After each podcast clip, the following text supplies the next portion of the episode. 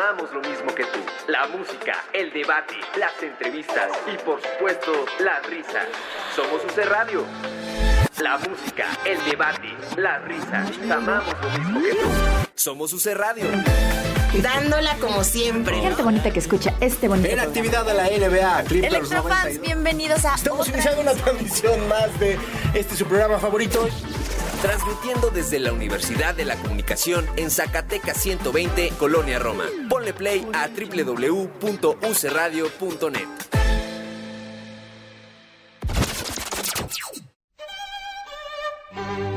Llega un punto en toda relación en la que escuchas esas palabras. Y en UC Radio, Llegó el momento. Tenemos que hablar. Tenemos que tenemos que hablar. De teatro. Con Davo Herrera.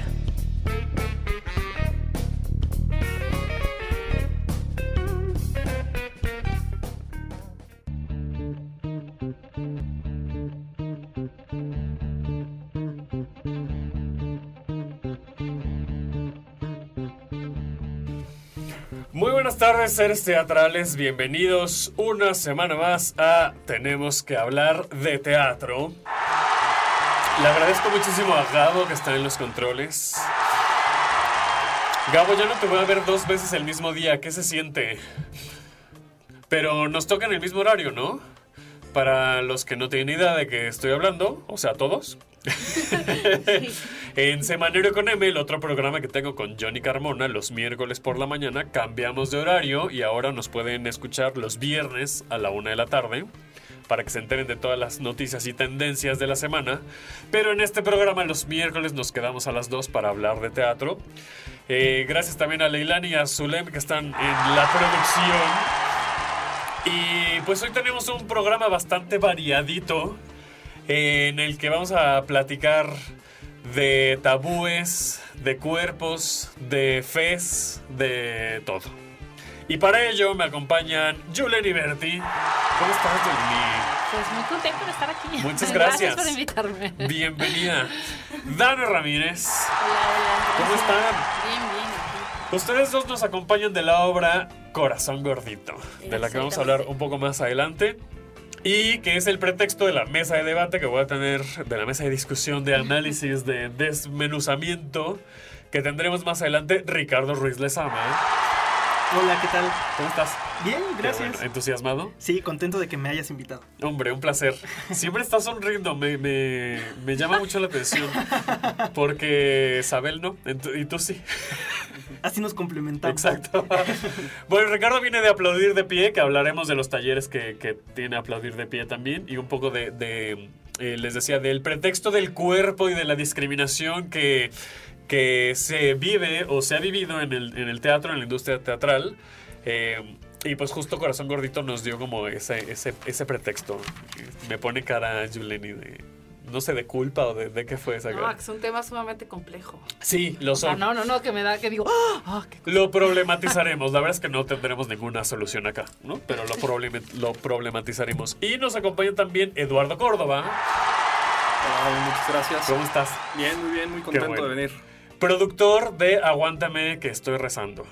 Que se presenta. Los sábados y domingos a las 12.30 en el Foro Lucerna. Ok, muy bien. Pues bienvenidos todos. Comencemos a hablar de teatro, ¿les parece? ¿Qué les parece si empezamos con justamente Aguántame que estoy rezando? Que fui a la, al primer fin de semana, a la- al- si no estoy mal era la segunda función. Eh, la ajá, la Me segunda. tocó el segundazo, muchachos. Ese, ese mito del segundazo. ¿no? Eh, y mm, la verdad es que no tenía mucha idea a lo que me iba a enfrentar cuando fui a, a- a la función. Eh, y salí diciendo, porque evidentemente las preguntas de ¿y qué te pareció? son, bueno, o sea, no faltan nunca, ¿no? Entonces, eh, Sinceramente yo no soy público para la obra, yo, yo, yo personalmente, pero alcanzo a entender muy bien el valor que tiene para el público que le interesa esta temática y quisiera empezar por ahí. En este, mm, no es muy común en, este, en esta industria que se hable tan puntualmente de una parte de la religión en una puesta en escena. Entonces, ¿por qué no nos platicas un poco del proceso, de las razones de cómo nace este, este proyecto y por qué, por qué decidieron llevar a cabo este, este mensaje tan, tan puntual a escena? Bueno, este proyecto empieza hace tres años.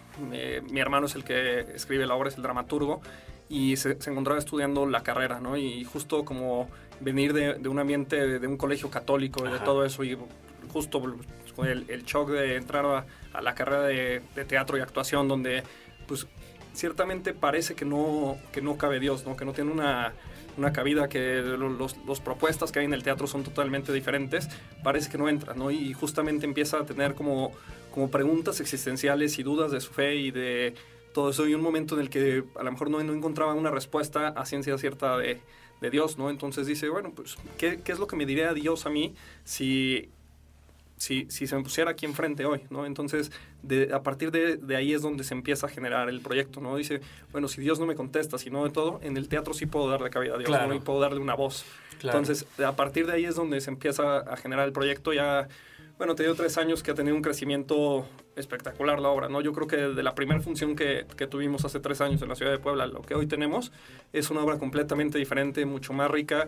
También entendimos muy bien que que muchas veces tú te dices, vamos a hablar de Dios y dices, qué flojera, vamos a hablar de religión, qué flojera. Y esta es una obra en la que, al contrario, o sea, es un tono de comedia, un tono divertido que se trata de abordar el tema. Y no es un tema en el que quisiéramos eh, evangelizar o adoctrinar a, a alguien, simplemente es plantear las dudas, plantear las preguntas y que cada quien saque sus propias conclusiones. Claro. Eh, ¿Cómo fue el reto? Porque me imagino que en este tema de, bueno, ¿qué pasaría si Dios me contesta? Digo, están las escrituras, pues, ¿no? Eh, eh, eh, pero ¿cómo, ¿cómo asumen este reto de que al final las posibles respuestas de Dios son interpretaciones nuestras, ¿no? Sí, ahí asumimos el reto de, de una forma un tanto preguntándole, sí, a lo mejor a sacerdotes, a familiares, a todo. ya. Y la voz de Dios se le da muchas veces en la en las frases que se les da es por medio de la voz de los santos, ¿no? Fue como lo, lo más interesante que dijimos, o sea, ¿quiénes somos nosotros para darle voz a Dios, ¿no? Sí. A ver, Justo esa es mi pregunta, exacto, ajá, ¿no? ¿Qué es lo que diría Dios? Pues es bastante Entonces, retador, ¿no? Es bastante... Sí, es, sí. es decir, to- o sea, ¿quiénes somos nosotros para interpretar un ser tan trascendental? ¿no? Entonces encontramos en, en las frases de los santos, en la vida misma de los santos, como una voz de Dios, ¿no? Que dijimos, ah, pues a lo mejor la Madre Teresa de Calcuta dijo eso, tiene, tiene frases del Padre Pío, tiene frases de Juan Pablo II. Entonces, Ok. a, a partir de ahí fue donde pudimos ahora sí que traer al siglo XXI la voz de Dios, porque justo las, las escrituras, pues, no sé, eh, hubiera estado un poco más complicado, ¿no? Ujú. Decirle, y entonces le dijo que trajera tres peces y dos panes, ¿no? O sea, no- como no estaban a lo mejor tan en el contexto de un joven actual y de un diálogo tan, tan franco con Dios. Sí, sí, justo, justo por ahí va mi, mi cuestionamiento, mi duda, porque eh, me, da mucho gusto que me aclares que está como muy bien documentado, porque esta, todo el tiempo que, tenía esta conversación el personaje con Dios, decía, bueno, pero este es, esta es la versión de este personaje con lo que le gustaría escuchar de Dios, es la versión del dramaturgo, es, ¿no? ¿De dónde venía? Pero me, me da mucho gusto que haya una documentación tan, tan Sí, estricta, digamos, también ¿no? Se hizo, se, se juntó un equipo de personas que, no sé, a lo mejor si les podíamos dar un puesto o como algo que sí fue asesores teológicos, para que no, pues de acuerdo a la teología y de todo esto, no dijéramos algo que no, que no diría Dios, que porque nuestra interpretación fue así. Exacto. Entonces fue lo que de, a partir de ahí se fue tratando de, de construir el, el personaje de la, de la voz de Dios. Oigan, yo les quiero preguntar a todos los de aquí en la mesa, ¿qué le preguntarían a Dios si les llamara por teléfono? Uy. Tan, tan, tan. Silencio rotundo, ¿eh? ¿Viste? No, le daría tiempo que, que- o le diría que me llamara después para pensar qué preguntar. Porque sí. Ay, aguántame, que estoy pensando. Justo, yo creo que es algo que a lo mejor todos nos hemos preguntado, pero a lo mejor en público no, no lo dirías, ¿no? No te atreves, y, y a lo mejor Max es la voz de, de muchas personas que se lo han preguntado y no se han atrevido Sí. a, a decirle adiós, porque dentro de la, de la obra le cuestiona cosas tontas, ¿no? De, ¿por qué los mandamientos, por qué tal, pero también le cuestiona por qué la muerte, por qué la guerra. O sea, si, si eres tú que eres, que eres tan bueno, si estás aquí, si, si realmente existes, ¿por qué permites que cosas tan terribles pasen, no? ¿O Claro. para qué las permites? Y las respuestas las encuentran yendo a ver la obra. Así es. y más que unas respuestas, nosotros como que le quisiéramos decir que te encuentras como ciertas luces Sí, que te llevan a ti a deducir tus respuestas y a... O sea, como una guía, ¿no? Que a lo mejor lo ves, te puedes inspirar en algo y seas tú quien saque tus propias conclusiones. Además, en, en- en- en pocas palabras de lo que, de lo que va la, la obra, desmenuza el Padre Nuestro, que justamente uno de los planteamientos es, lo repites como loro, ¿no? ¿No? Te vas a dormir, ¿no? Lo- Los que acostumbran a tener este, este ritual, ¿no? O le- al levantarse en el momento en el que sea, y ahí estás repitiendo el Padre Nuestro, ta, ta, ta. y de lo que se trata la obra es de desmenuzarlo y cada una de las frases va cobrando un sentido, al menos para Max. Y entonces tú te, tú te reflejas como espectador, ¿no? Para bien o para mal, no en mayor o menor medida, pero hay, pues sí, una proyección de lo que tú tienes eh, acostumbrado o adoctrinado a pensar sobre, sobre estas, estas partes de, de- de la oración. Y otro punto de vista, que en este caso pues está documentado, está investigado y tiene este tono de un chavito que está estudiando, que me parece también muy interesante. Sí, y sobre todo esta parte del, del Padre Nuestro, cuando, digo, al final el Padre Nuestro pues es como la, la oración universal del credo cristiano, ¿no? Entonces no- nos da risa porque luego cuando vas a pueblitos o cuando vas a, luego a lo mejor a funerales o así, hay unas personas que se llaman rezanderas que las contratan para rezar y no y se arrancan y padre vas a rezar y todo y nunca reflexionaron realmente lo, Sí. lo que quiere decir no O Todos sea, tenemos una tía que en los funerales avienta el rosario, pero mira, Sí. así rapidito. Todos tenemos, sí, se ríe porque o son esa tía, se me hace así. Sí, dice Lano, no para nada. Entonces, pues sí, justo, fue justo de que an- analizar qué es lo que estamos diciendo, ¿no? Y por qué lo estamos diciendo y cuál es la, la trascendencia de decir esas cosas. A lo mejor se toman un tono de comedia para hacerlo más, más ligero y más amable para todo el público, pero pues al final lo que buscamos es que la gente reflexione lo que se dice. Claro, muy bien. Pues ahí está eh, la, la obra Aguántame que estoy rezando que se está presentando sábados y domingos 12.30 del día en el Foro Lucerna. y que participa en los Metro. Entonces, bajen la aplicación. Eh, ya que la vayan a ver, tomen una foto, una selfie, una foto del programa de mano. Es importante que sea en el teatro para validar el voto. Se meten a la obra en la aplicación de los Metro y la califican porque todas participan en el premio del público del CEL. Lo digo con la marca para que pues, sí, sume al, al patrocinio. pues muchas gracias. Eh, Vamos a ir a un corte y seguimos hablando de teatro. Vamos a hablar de Corazón Gordito y Ricardo que nos trae noticias de talleres. Vamos y volvemos. Estamos hablando de teatro. Siento que vamos muy rápido. Mejor vamos a un corte para calmarnos. ¿Ya conoces las licenciaturas de la Universidad de la Comunicación? Comunicación visual, periodismo, comunicación social, animación, comunicación organizacional, publicidad, mercadotecnia y análisis del consumidor, cine, comunicación y gestión de la cultura y las artes. Para mayores informes, visítanos en Zacatecas 120, Colonia Roma, Ciudad de México.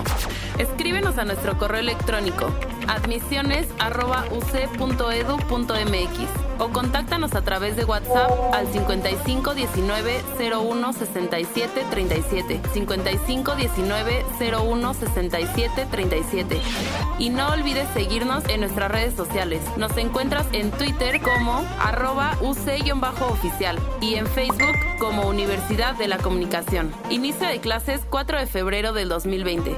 En la Universidad de la Comunicación creemos en tus ideas.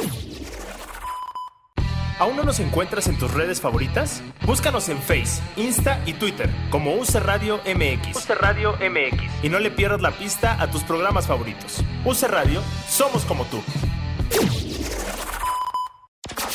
En la Universidad de la Comunicación estamos orgullosos de nuestra radio, donde expresamos y plasmamos nuestras ideas. Únete en www.ucradio.net. Nosotros creemos en tus ideas.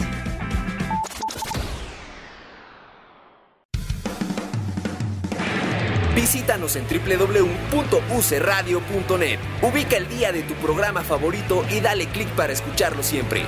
UC Radio, compartiendo tus ideas.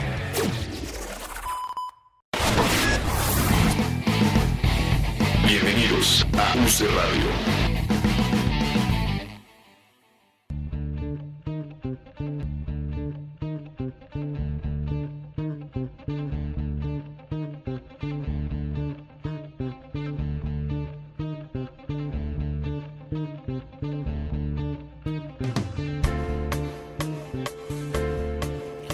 Ya estamos de regreso en Tenemos que hablar de teatro y mm, fíjense que también fui a ver, les decía yo en el corte a mis invitados que esta, este programa de hoy es cartelera de los Metro y del complejo Milán Lucerna porque fui a ver eh, Corazón Gordito en el reestreno. ¿Cuántas temporadas llevan? Es la se- es segunda. la segunda. Es la segunda, ¿no? Que estuvieron en el CCB. Que ya no alcancé boletos. Déjenme les digo. Lo cual me, me dio mucho gusto. Porque el día que quería verla, yo también que iba a la última función, ¿verdad? ¿Quién me manda? Ya no había boletos. Pero ahora están en el Teatro Milán. Y tenemos a Yuleni y a Dano que nos, que nos vienen a platicar sobre Corazón Gordito. Que. Que qué bonita es, oigan. La verdad es que sí. Y yo tengo que decir que ya iba con expectativas muy altas que regularmente no me lo permito porque luego, pues no, te Se generas-. Exacto, se caen. Y justo cuando estaba tuiteando de que iba a ir, Ed Quesada me puso, creo que ya tiene las expectativas muy altas y dije, a ver, a ver, resetemos esto porque capaz que uno se lleva sorpresas, ¿no? Y no, la verdad es que me, me gusta mucho visualmente y el trabajo que hace Angélica Rogel en dirección, que tiene esta asesoría de movimiento escénico, es tan bonito, tan bien cuidado, tan detallado que te... Bueno, ya hablen ustedes, porque si no voy a sí, hablar todo el bloque yo. Y las invitadas son ustedes para que nos platiquen sobre Corazón Gordito. Cuéntenos. Pues, ¿qué, te- ¿qué quieres que te contemos? No, es una obra, sí, yo coincido contigo en todo el trabajo, que yo creo que tiene que ver con la maravilla del teatro y cuando genera una sinergia en el equipo, ¿no? O sea, la verdad es que pienso que todo, o sea, que la dramaturgia, que la suma de Angélica, que lo que nosotros muy, este, humildemente, Humildemente. podemos aportar. Eh, que efectivamente las luces, el vestuario, o sea, como que todo el diseño de la producción, de la producción de 1111, como que creo que todo el asunto es muy agradable. Se los decía a mis compañeros, la verdad, antes de salir a escena, eh, ahora en el restreno, les decía, no saben lo feliz que me hace venir a dar función con ustedes. Y creo que eso es parte de lo que es muy bonito ir a transitar esa historia, pese a que es una historia que te lleva por muchos lugares, tal vez no los más hermosos. Sí, exacto. Pero es bien padre ponerte al servicio de unos personajes como estos, de un juego como este, que efectivamente es es muy lúdico estar pasando de la chimuela, la, o sea, de, de la mamá de, de- Platícanos de un poco de los personajes para que la gente que no la ha visto eh, entienda un poquito cómo va esta dinámica. Pues estamos cuatro actores en escena y entre todos nos dividimos personajitos. Creo que el que más hace personajes es Alejandro Morales, que inicialmente es el Pantera, que es el velador, que acompaña a esta familia en todas sus aventuras y se desdobla en un borracho, en un maestro, en este... Raulito Jiménez. en un niño, Claro, Raulito sí, Jiménez, que le gusta a todas, ¿no? y, y tenemos también a, a una niña, que es una niña de la calle, a la chimuela, que es quien ayuda a Estela en su travesía de regresar a casa o de huir de casa. Y pues todos estamos ahí, ¿no? Está Mango, está es Mango, Estela, la mamá, y tenemos también, que también es un personaje, es el músico, que es Sí, Sebastián sí, Lavanigos, sí. que nos acompaña en Qué talento toda es Sebastián, la obra. ¿eh? Sí. Qué talentazo.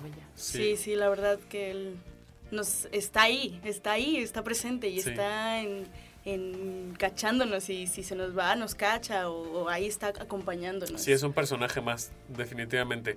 ¿Cómo es el, el proceso de investigación o cómo es, cómo- hasta donde sepan, pues, o cómo se hayan involucrado en esta historia? Porque habla de dos temas principales desde mi punto de vista. Uno, precisamente, que tiene que ver con... eh, ay, no lo quiero decir en inglés porque no me quiero escuchar muy mamón, pero eh, el, el empoderamiento a partir del, del cuerpo, ¿no? De, de lo que... El body positivity, ya saben, ¿no? Como ser quien eres sin importar cómo te ves. Y por otro lado, el abuso infantil. Son dos temas muy fuertes, muy delicados y muy complejos. ¿Cómo los abordaron? Pues yo creo que, eh, que a partir, obviamente, de nuestra experiencia, creo que sí es un texto que curiosamente es escrito por un dramaturgo hombre.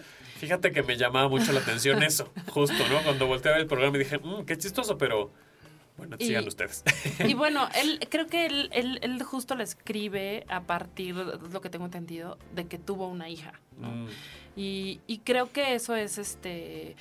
Y creo que cuando todos nos reunimos para, para este texto y nos lo encontramos, creo que pudimos hablar cada uno, todos, o sea, todos, todas, todes. De, Todes, ¿cómo- cómo es, sí, de, este, de, nuestra, de nuestras experiencias en la vida a partir de estos dos temas, que yo creo que difícilmente alguien se salva, o sea, de, de, de ambos. Sí. Que eso es lo más fuerte, ¿no? O sea, creo que todos hemos pasado por ciertas cosas que nos han parecido abuso, Sí. eh, que no tiene que ser solamente sexual. Sí, exacto. Ese ¿no? que hay, que hay y, y que, y que ha sido también en un momento de la infancia, donde te has sentido de alguna manera abusado. Sí. Y la otra tiene que ver con esta justa necesidad de que hemos pasado y que queremos cambiar ahora y que por eso viene también este texto y esta obra de la necesidad de ser aceptados por nuestra forma, eh, como dices, por, por nuestra Física, forma física, de lo que sea, o sea, porque creo que todos tenemos la historia de no ser aceptados de alguna manera, ¿no? O sea, Que no tiene que ver con exclusivamente el sobrepeso, por ejemplo, que es el sí, tema que se toca en la obra, pero realmente, o sea, Claro. y además en la infancia somos muy crueles, ¿no? Y, y digo somos porque todos fue- hemos sido niños en algún momento de nuestra vida y en algún momento al sentirnos amenazados respondemos con agresividad o con discriminación, ¿no? Por alto, Sí. por flaco, por No negro, por aprendemos. güero, por no. Evidentemente hay grupos que sí reciben mucha más discriminación y que además la van cargando a lo largo del tiempo, pero en la infancia sí hay un tema de se discrimina porque se discrimina, ¿no? O sea, en el momento en el que el niño se siente vulnerable, regularmente responde con un ataque, ¿no? Y del otro lado, aparte, como bien decías, de- del abuso, que no tiene que ser sexual, ¿no? Puede ser un abuso de poder y, y que de niños estamos también más vulnerables.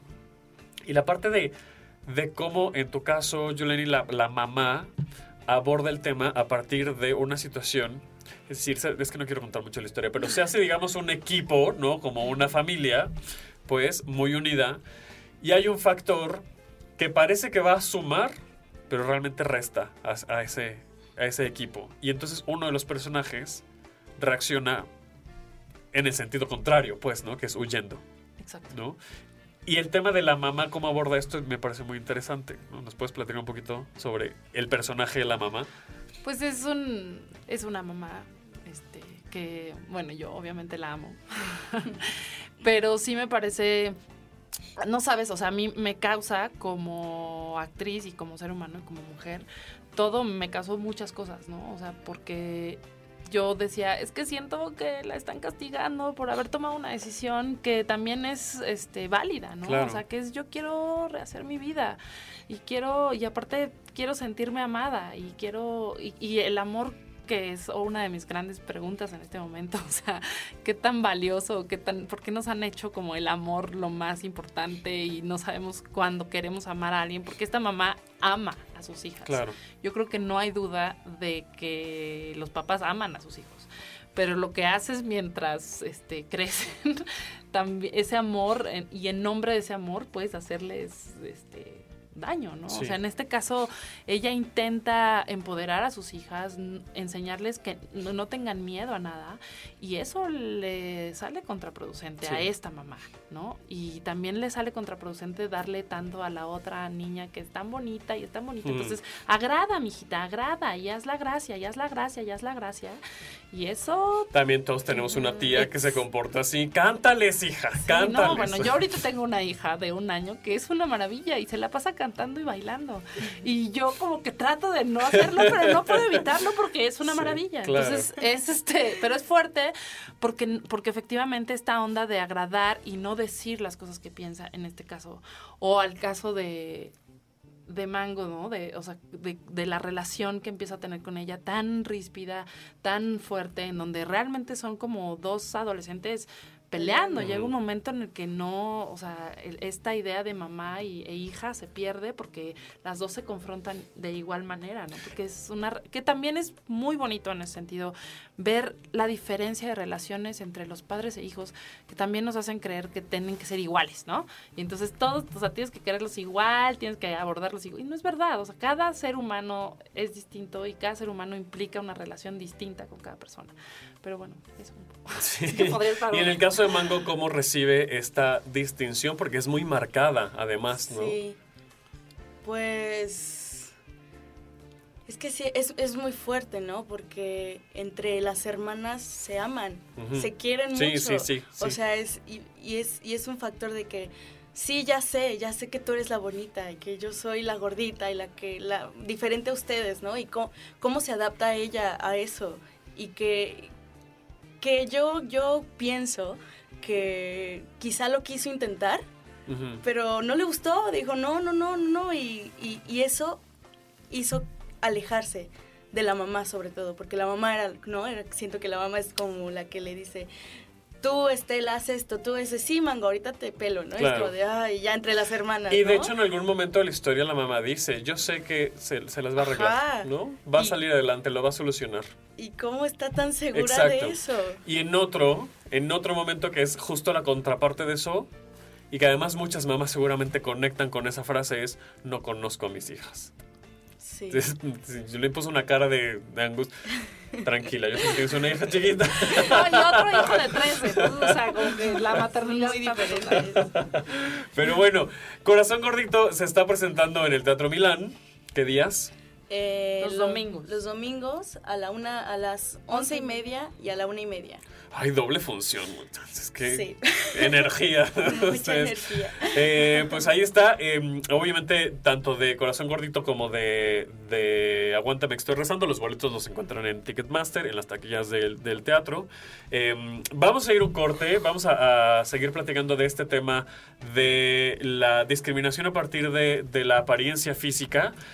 Eh, y no se despeguen porque tenemos regalitos. Así es que vamos a un corte y regresamos. Estamos hablando de teatro. Necesitamos darnos un tiempo. No te vayas, volvemos. Bienvenidos a UC Radio. ¿Ya conoces las licenciaturas de la Universidad de la Comunicación? Comunicación visual, periodismo, comunicación social, animación, comunicación organizacional, publicidad, mercadotecnia y análisis del consumidor, cine, comunicación y gestión de la cultura y las artes. Para mayores informes, visítanos en Zacatecas 120, Colonia Roma, Ciudad de México. Escríbenos a nuestro correo electrónico admisiones@uc.edu.mx o contáctanos a través de WhatsApp al 55 19 01 67 37 55 19 01 67 37 y no olvides seguirnos en nuestras redes sociales. Nos encuentras en Twitter como arroba UC-oficial y en Facebook como Universidad de la Comunicación. Inicio de clases 4 de febrero del 2020. En la Universidad de la Comunicación creemos en tus ideas. ¿Aún no nos encuentras en tus redes favoritas? Búscanos en Face, Insta y Twitter como UC Radio MX. UC Radio MX. Y no le pierdas la pista a tus programas favoritos. UC Radio, somos como tú. En la Universidad de la Comunicación estamos orgullosos de nuestra radio, donde expresamos y plasmamos nuestras ideas. Únete en www.ucradio.net. Nosotros creemos en tus ideas.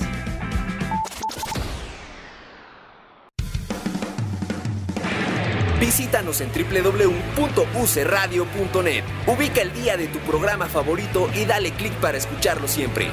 UC Radio, compartiendo tus ideas.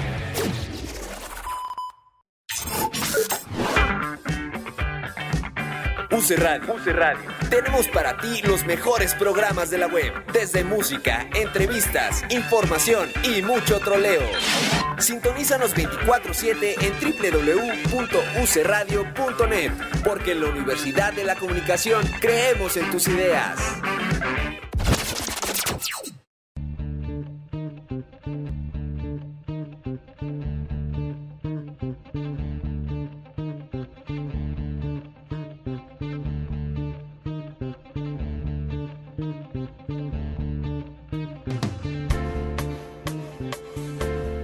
Ya estamos de regreso en Tenemos que hablar de teatro y hoy, como pretexto justo de Corazón Gordito, quisimos armar esta, esta mesa de discusión, problematización, debate con Ricardo de Aplaudir de Pie en el tema de la discriminación con respecto a la apariencia física. Eh, ¿Cómo se ve en el teatro esto, Rick? Bueno, aquí eh, las personas que estamos reunidas pues nos dedicamos al teatro, este, entonces todos tendrán historias que contar. En principio hay un perfil, ¿no? Yo estudié en la Escuela Nacional de Arte Teatral y durante... Está bien Dano, al parecer que levantó la mano. Cuando yo fui estudiante yo era el único gordo de mi generación y recuerdo que un profesor me preguntó, oye, pero tú cuando entraste a la escuela ya eras así... Eh, eh, pues así como tú eres, ¿no? O sea, como que no me pudo decir. Y yo le dije, sí. Y me dijo, ah, qué bueno que están ampliando los parámetros, que están aceptando más personas. Ok, qué fuerte, qué fuerte es eso. Sí, y entonces, pues yo saliendo de la escuela, este, uno no se da cuenta eh, de todo lo que eso te, te queda en ti. Claro. O sea, uno lo pasa por la vida, ¿no? Y cree que, pues, nada, fue un comentario, lo toma con humor, lo toma de un modo, pero esas cosas van quedando. Y entonces al final, este, recuerdo que hubo una docente a la que le decían, ¿por qué los estudiantes del ENAT siempre salen este, tan inseguros y como pidiendo perdón por todo? Y entonces yo dije, ¿por qué será?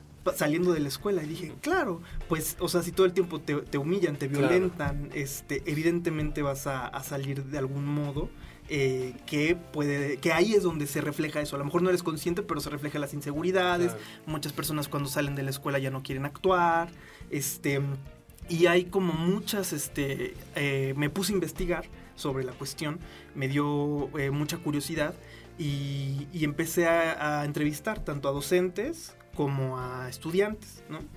Este, egresados. Y hay algunas eh, cuestiones que me parecieron muy interesantes, ¿no? Que les quiero compartir.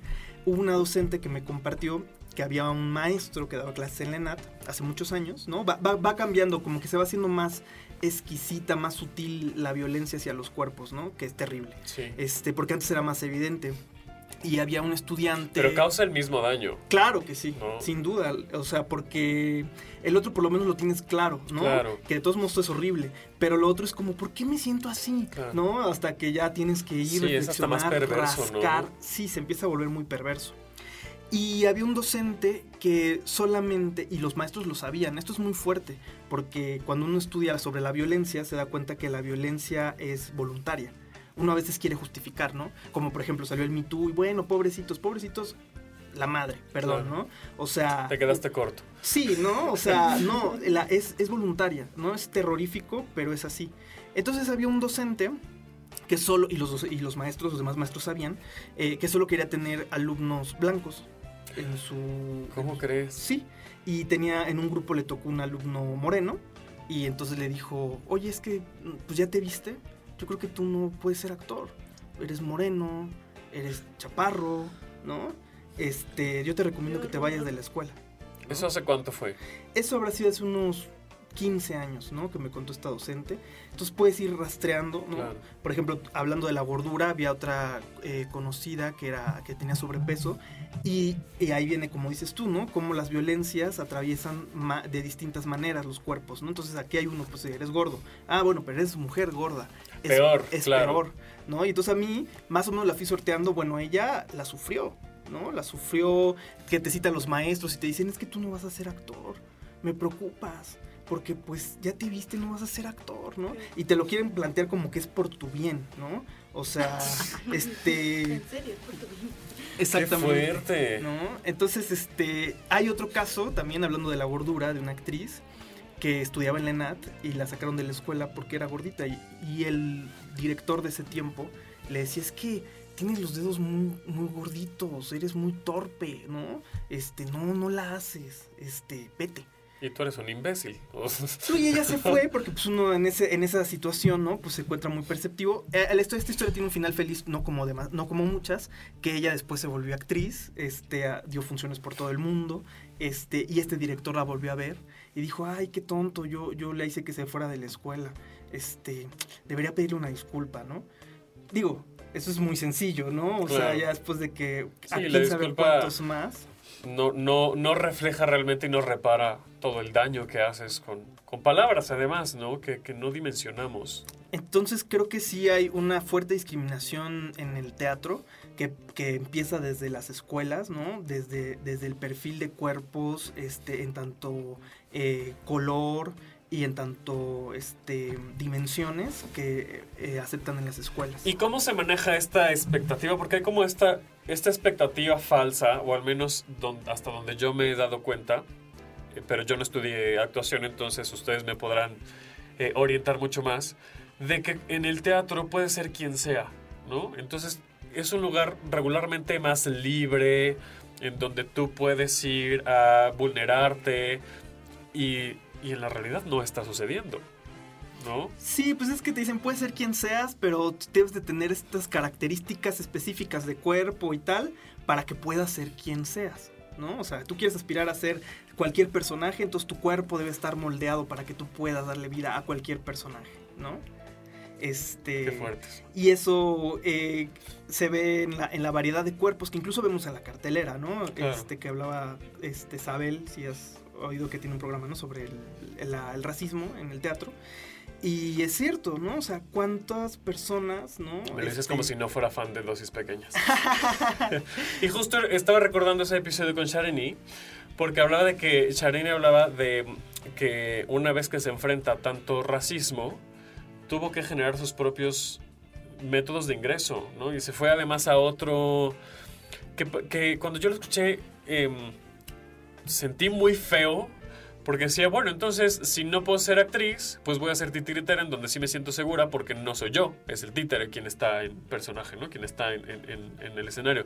Y claro, es una forma, por supuesto, bastante válida y muy loable y que le aplaudo muchísimo a Shareni porque no deja de hacer arte pero sigue escapándose del sistema, ¿no? Entonces, a través del títere, pues ella puede hacer el, eh, eh, eh, generar estos mensajes artísticos, pero desde mi punto de vista sigue formando parte del sistema discriminatorio porque no se está presentando ella, ¿no? Esa, fue mi lectura, ¿no? Evidentemente a, a la, la, respeto mucho y la admiro mucho porque además es una mujer que supo atravesar esto muy dignamente, pero sigo pensando en que estamos muy podridos el resto de las personas que no estamos apoyando y que no estamos integrando a los que somos y como somos. ¿Sí me estoy volando mucho? No, ¿Están sí de acuerdo? Yo estoy, o sea, la verdad es que ahorita que lo dijiste dije, ay, claro, o sea, es que me cayó el... O sea, cuando dices, es una fantasía que te hacen creer en la escuela de que puedes hacer cualquier personaje.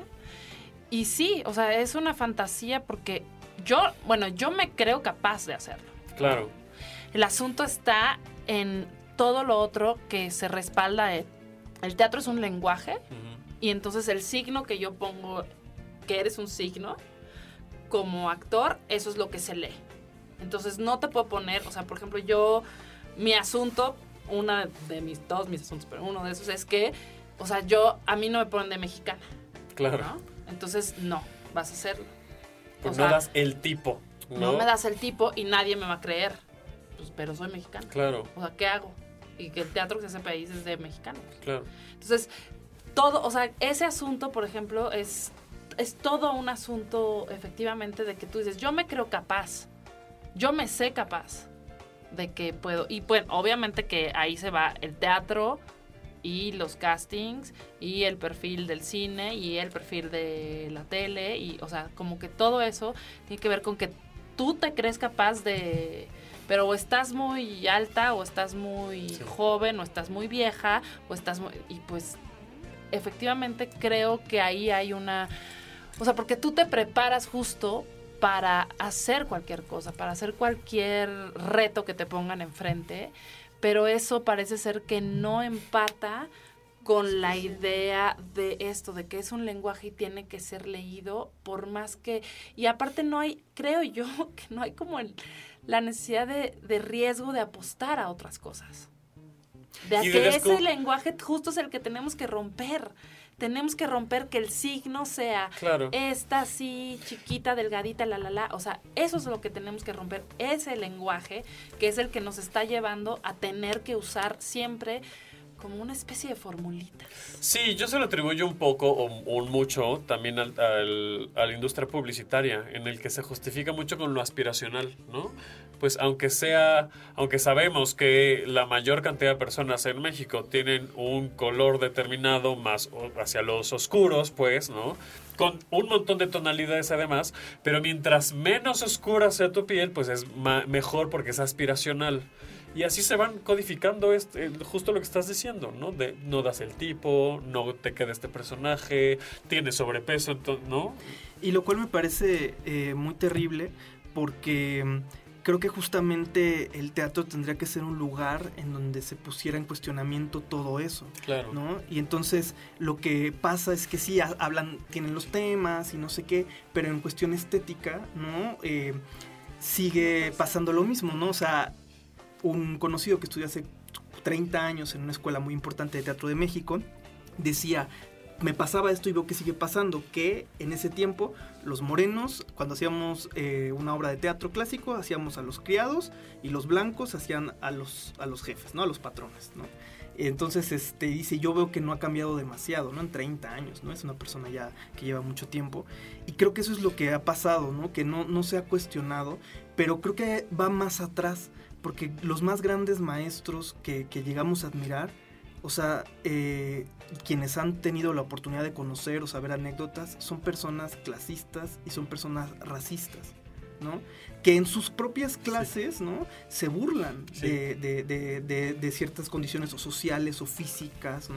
O se burlaban, incluso de, cuestiones también este, de género o de identidad sexual, este, o sea, muy fuerte, muy conservador. Cuando platiqué acá en el programa con, con Mariano Ruiz, hablamos justo de eso, ¿no? De, que él decía, bueno, es que yo quiero interpretar a Julieta, no quiero interpretar a Romeo, ¿no?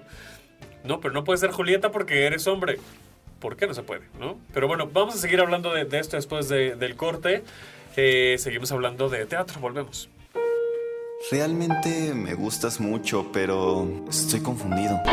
¿Hablamos después de la canción?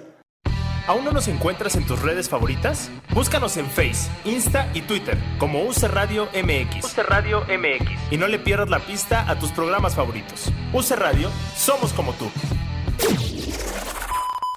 ¿Ya conoces las licenciaturas de la Universidad de la Comunicación? Comunicación visual, periodismo, comunicación social, animación, comunicación organizacional, publicidad, mercadotecnia y análisis del consumidor, cine, comunicación y gestión de la cultura y las artes. Para mayores informes, visítanos en Zacatecas 120, Colonia Roma, Ciudad de México.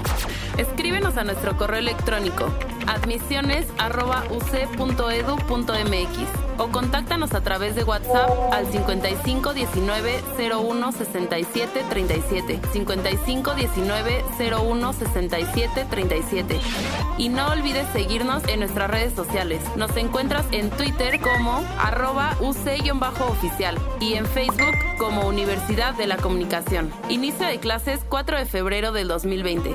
En la Universidad de la Comunicación creemos en tus ideas. En la Universidad de la Comunicación estamos orgullosos de nuestra radio, donde expresamos y plasmamos nuestras ideas. Únete en www.ucradio.net. Nosotros creemos en tus ideas.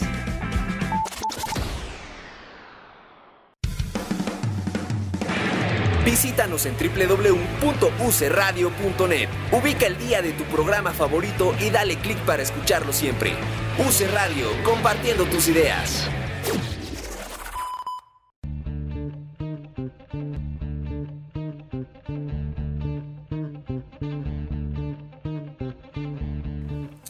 Ya estamos de regreso en Tenemos que hablar de teatro. Y en el corte estábamos hablando de, justo antes de, entrar al aire, de un tema bien interesante que es el, genotipo en las puestas en escena, ¿no? Eh, porque por un lado, y he escuchado a comunicadores importantes decir, por ejemplo, en... Ay, es que se me fue el nombre de la producción. Bueno, la, la que ustedes quieran, ¿no? Algún musical o lo que sea. Pongamos de ejemplo Chicago, ¿no? He escuchado a gente decir, bueno, es que no parecen estadounidenses. Pues no. y en el Rey León no van a aparecer todos africanos. Y si te vas a, ver el Rey León en Corea, pues ninguno pare. O sea, no hay manera, ¿no? No se hace teatro entonces en el mundo. Y que eso creo que fue lo interesante de lo que se logró con Hamilton un poco, ¿no? Exacto. Sí, que, que cambian la perspectiva del estereotipo físico y además en género musical, incluso en Hamilton, ¿no? Porque eh, esta reinterpretación histórica a partir de nuevos géneros que no estamos acostumbrados a ver en teatro musical, son es, es, un poco la fórmula que le ha dado tanto éxito eh, eh, a, a, Hamilton en particular. Y también, Ricardo, nos decías en el, en el corte, porque hablamos de que nos metimos en una encrucijada hablando de este tema, pero la visibilización y el hablar de estos temas me parece un pasito, un granito de arena que podemos contribuir. Y tú decías algo muy interesante, Ricardo. Sí, que justamente este, cuando se externan estas cuestiones, eh, otras personas que también lo viven lo dejan de, tener en lo eh, privado para hacerlo público. Y esto es lo que permite, por ejemplo, yo considero que es una de las... Eh, de lo que permitió que sucediera el Me Too. Cuando, cuando se empezaron a dar cuenta, ¿no? De que, ay, es que a mí tal profesor tal, no, es que a mí también, ay, a mí, y a mí, y a mí, oiga, ¿no? ¿Qué es esto? Y es justo el valor del Me Too, que, que yo tomaba un taller justamente de, perspectiva de género y pensamiento post-Me Too. Y una de las cosas que el tallerista repetía más era la importancia del tú en, el movimiento, que es la suma de, ¿no? O sea, la repetición y por lo tanto, no solo la repetición de, del delito, sino la repetición de la denuncia y va sumando y va, va fortaleciendo a, a, todo el movimiento. Esto hablando específicamente de los abusos o de los acosos sexuales, pero en cualquier tipo de discriminación, el sumarse fortalece. Totalmente. Ay, muchachos. ¿Alguna, conclusión que quieran dar sobre el tema? ¿Qué, habría que hacer desde su perspectiva? ¿Qué, hace falta? ¿Qué, qué hacemos? Lo que, lo que creo también es que también esa discriminación empieza desde el público, ¿no? Porque a lo mejor uno como productor dice, a lo mejor voy a cambiar el estereotipo del, del personaje o voy a voy a apostar diferente y todo. y cuando sales y presentas algo y dicen, no, pues es que, no sé, la, la, bella no parecía bella, ni la bestia no era la bestia, ¿no? Entonces, creo que ese juzgar viene desde el público, ¿no? Que también sí, es súper cultural. Pero eso también, o sea, justamente creo que, que romper eso, o sea, la primera va a ser así. Y la primera vez van a salir diciendo, pues es que no parecía. Es que, pues esa no me da eso, ¿no? Cosa que dicen, es que no me lo das o algo así. Pero si poco a poco se empieza a hacer, o sea, la educación de la educación sentimental, la educación cultural y sobre todo eso, el teatro como herramienta para eso, creo que es importante hacerlo, o sea, empezar a hacerlo para que luego eso se convierta justamente en parte de nuestra cultura. Si ya de principio decimos nos quedamos como estamos para lo que se pueda leer, pues sí los estereotipos van a seguir ahí por siempre. Aquí en el Facebook Live nos dice Eric, precisamente esa discriminación denunciaba Memo Villegas en su segmento del No Show cuando remarcaba que los papeles que le daban nunca eran protagónicos por sus rasgos, porque es moreno. ¿no? Entonces seguimos alimentando como estos patrones de, estereotipos que la verdad es que nos van a llevar a la destrucción total, ¿no? Ya me acordé del ejemplo que Horacio Villalobos era el que decía con Mamá Mía que en lugar de parecer Grecia parecía Caletilla. Pues, se llama teatro, mi amor, o sea, evidentemente no, no hay manera de que tengamos a los actores que tú quieres porque entonces dejamos de hacer teatro en la vida, ¿no? Porque entonces en Ricardo III pues, no vamos a encontrar nadie de esa época para empezar, ¿no? Claro. Pero aparte del teatro como parte de lo que tiene que decirnos, o sea, no, no, ni modo que no vamos a montar Chekhov porque no somos rusos. Exacto. O sea, Chekhov tiene algo que decirnos a nosotros como seres humanos más allá que como mexicanos. Sí, totalmente. Entonces, pararnos en, en el asunto de que tienes que parecer ruso para interpretar a Chekhov es ya limitarte de a qué manera de, o sea, de limitarte, sí, de tu propio conocimiento, de tu propia aventura. Pues bueno, muchas les agradezco muchísimo que, hayan venido y que hayan compartido conmigo y con los seres teatrales sus puntos de vista de, este tema. Eh, vayámonos con temas bonitos, ¿no? del programa. Ricardo, los talleres que tienes de aplaudir de pie, en aplaudir de pie, cuéntanos. Sí, eh, bueno, te voy a contar. Tenemos dos talleres eh, que ya vienen próximos a hacer. El primero es uno eh, de que se llama El estar en escena, es un taller de entrenamiento actoral que imparte Guillermo Cacache, este, uno de los directores más prestigiosos de Argentina. ¿no? Eh, contemporáneo. Tiene ha ganado casi todos los premios, si no es que todos los premios de su país, este, lleva dando clases aproximadamente 20 años, eh, ha presentado su trabajo en distintos países como en Reino Unido, Estados Unidos, Brasil, Canadá, Bélgica, Bolivia, Venezuela, España, dicta talleres en España dos veces al año. Ay, no más. Ay, no más. Y vino a México, hasta, eh, me parece que en el 2017. Eh, traído por la Cátedra Bergman y el Festival de Teatro Universitario, y ahí dictó un taller y dio una charla en la Cátedra Bergman, este, y ahora regresa en abril este, de este año para impartir este taller. Muy bien, y el otro, Soñar sobre la hoja en blanco, me encanta el título. sí, y el otro es un taller de escritura teatral para toda la gente porque había el año pasado habríamos, habíamos impartido unos talleres este, solo para actrices y actores este, y la gente Aquí lo comentamos en el programa justo. Sí, aquí justamente también platicamos de eso y varios de nuestros seguidores nos decían, bueno, pero queremos más las demás personas y personas me escribían al mail, oiga, pero yo no soy, no van a abrir otro. Entonces decidimos este, abrir este taller. Yo te dije esa vez que viniste, ¿eh? yo te dije que para qué los segmentados nada más actores y actrices y mira, ahí está. Ahí está. Entonces este... Se me hizo caso. Claro. Este es los sábados de mayo en el Centro Cultural El Hormiguero. Este. Y es para todo público, ¿no? Sin experiencia previa necesariamente. ¿Dónde encuentran más información? Eh, más información en aplaudirdepie.com hay una sección que dice talleres y ahí vienen los dos talleres. Y si no, me pueden escribir a ricardo.aplaudirdepie.com y ahí yo les puedo pasar toda la información. Perfectísimo. Muchísimas gracias, Ricardo. Eh, ay, Dios mío. Creo que es hora de irnos. Es la alarma. Aguántame que estoy rezando. Se presenta sábado y domingo a las 12.30 del día en el Foro Lucerna. Muy bien, muchísimas gracias. Y Corazón Gordito los domingos.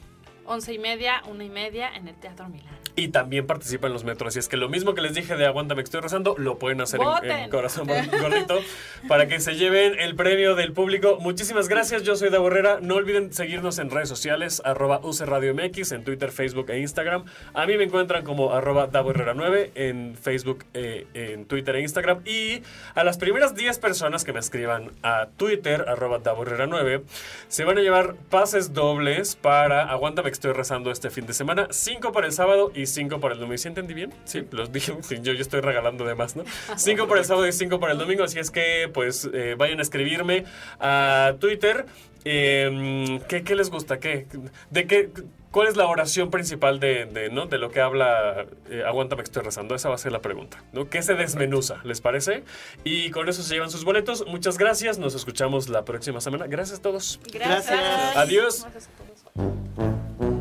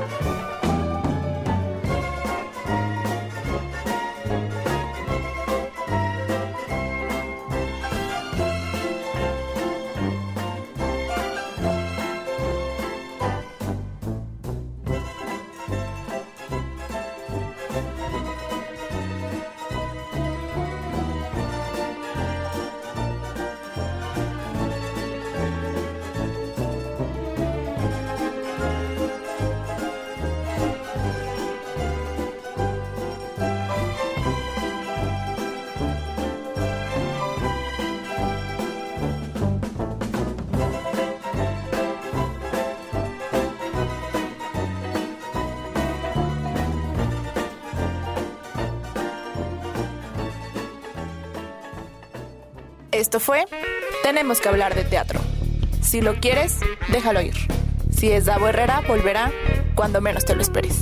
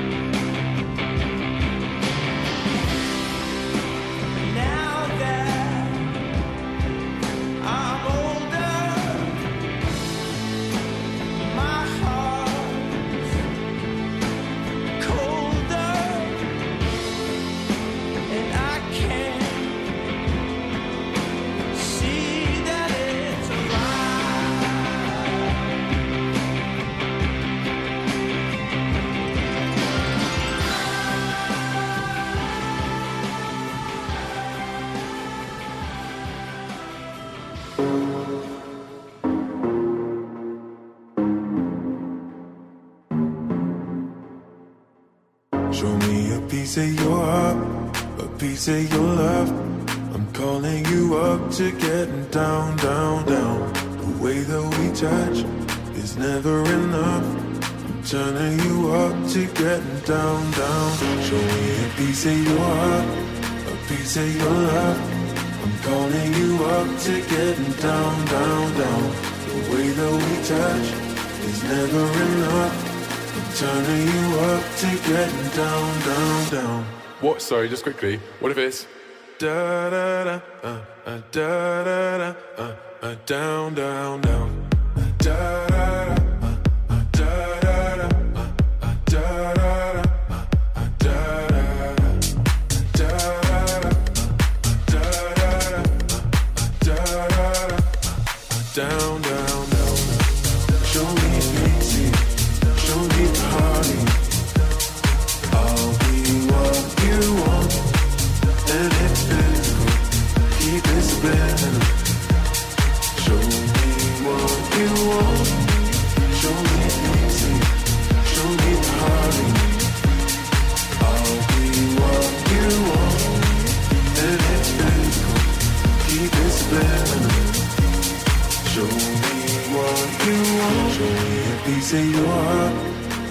Of your love.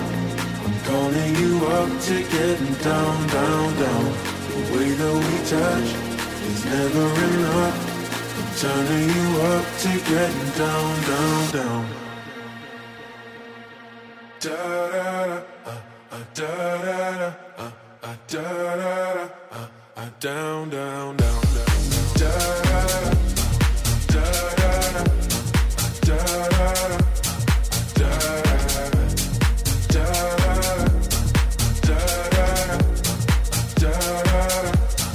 down, down, down. Show me easy, show me party. I'll be what you want, and it's physical. Keep it spinning.